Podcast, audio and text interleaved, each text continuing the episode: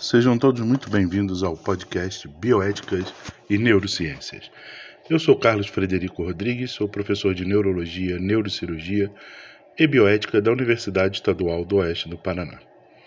Para aqueles que tiverem maior interesse no tema, deixamos o nosso e-mail, ou nos temas, rodriguescfa.gmail.com e o nosso blog rodriguescfa.x.com.br neurociências. Como é de praxe em nosso podcast, alternamos temas entre bioéticas e neurociências. No tema da semana falaremos sobre o cérebro emocional. Sem mais delongas, vamos a ele.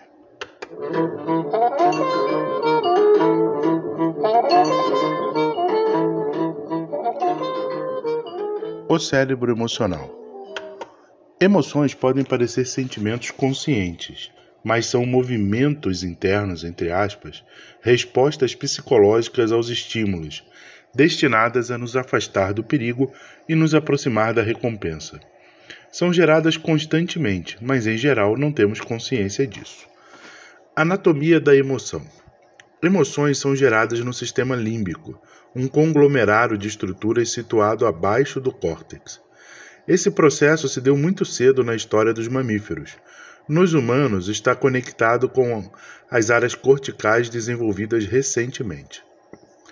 O tráfego de duas vias entre o sistema límbico e o córtex permite que emoções sejam vivenciadas de forma consciente e que os pensamentos as afetem. Cada emoção é produzida por uma rede diferente de nódulos cerebrais, incluindo o hipotálamo e a hipófise. Estes controlam os hormônios que provocam reações físicas, como o aumento da frequência cardíaca e contração muscular. Córtex cingulado. Esta parte do córtex está mais próxima do sistema límbico. Executar tarefas difíceis, sentir amor, raiva ou desejos intensos provoca um aumento de atividade no córtex cingulado anterior. Descobriu-se que essa área é ativada quando a mãe escuta o choro do filho, por exemplo. O córtex cingulado anterior contém neurônios pouco comuns, as células fusiformes, que podem estar relacionadas em especial com detectar sentimentos alheios e reagir a eles. Estria terminal é a parte de uma rede de vias que ligam a amígdala a outras regiões do cérebro.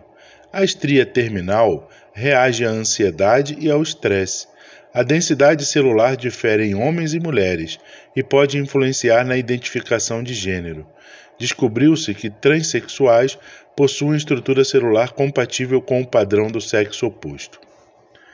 Córtex frontal.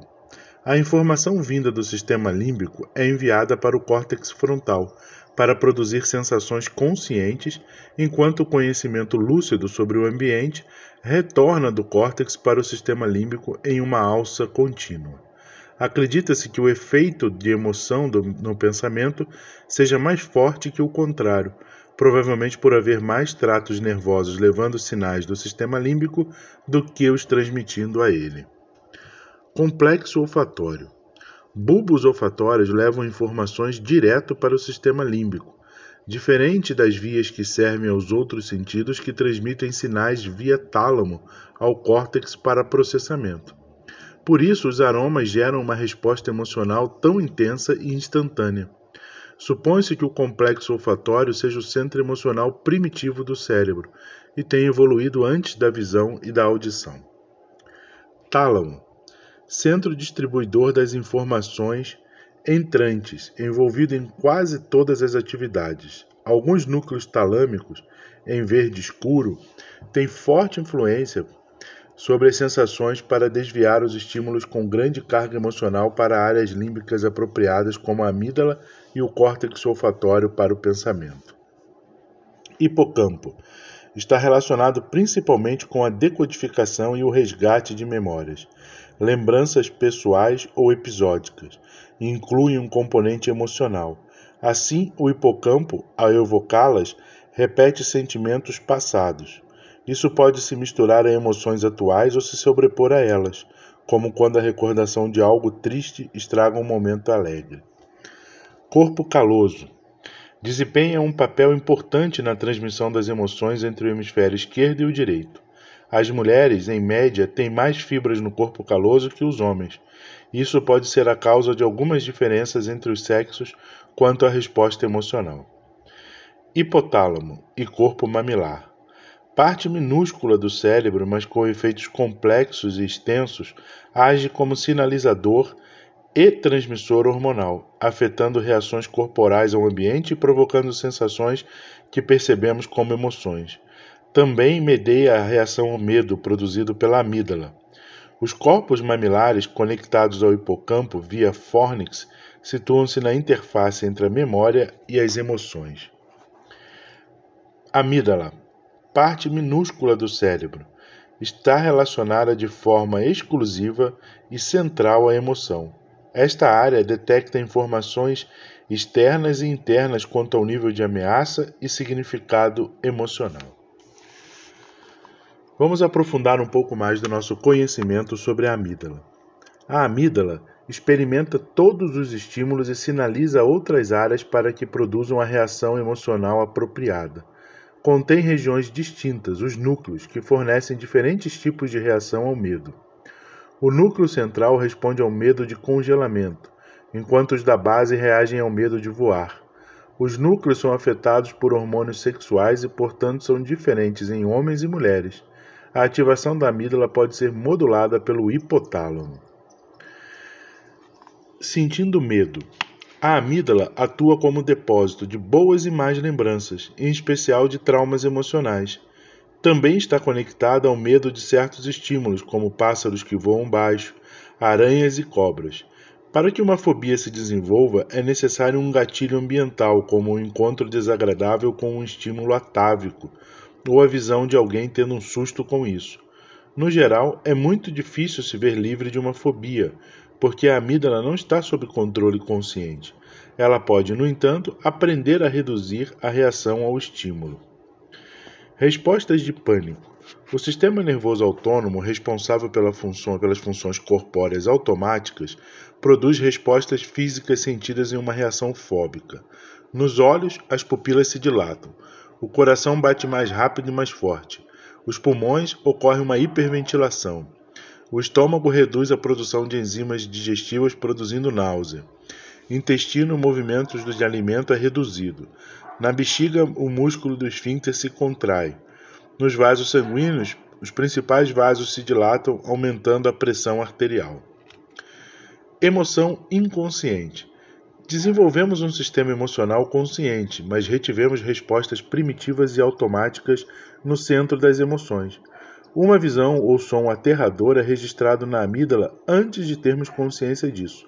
Enquanto a informação sensorial é enviada para o córtex para se tornar consciente, a amígdala manda mensagens ao hipotálamo, que desencadeia mudanças que prontificam o corpo a fugir, lutar ou se acalmar.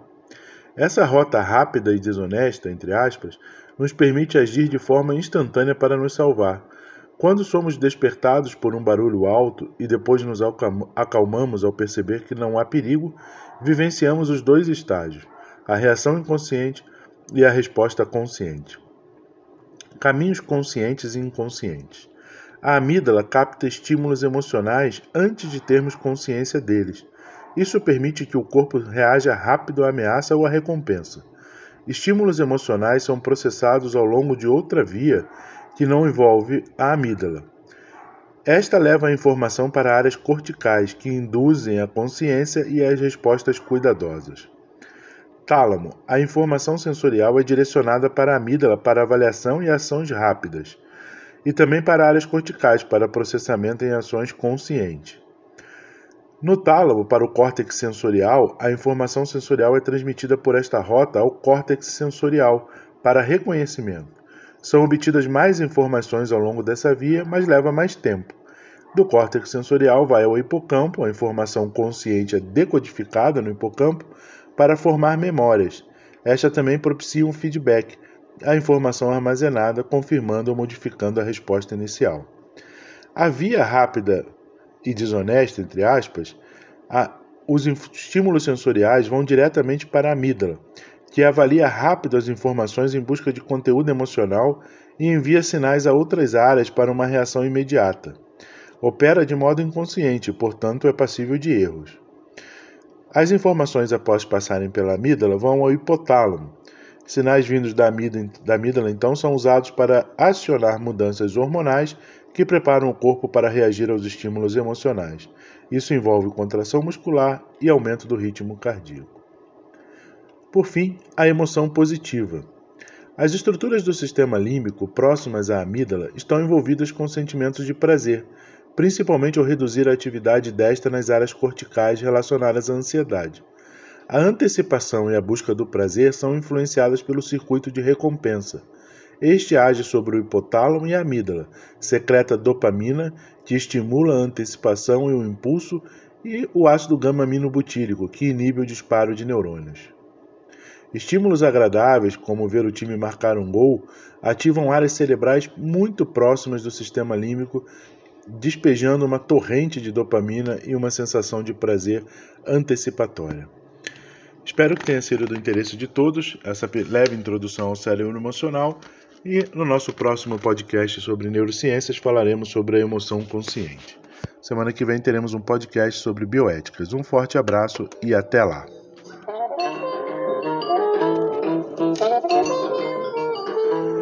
Nesse podcast ouvimos Dizzy com A Night in Tunisia.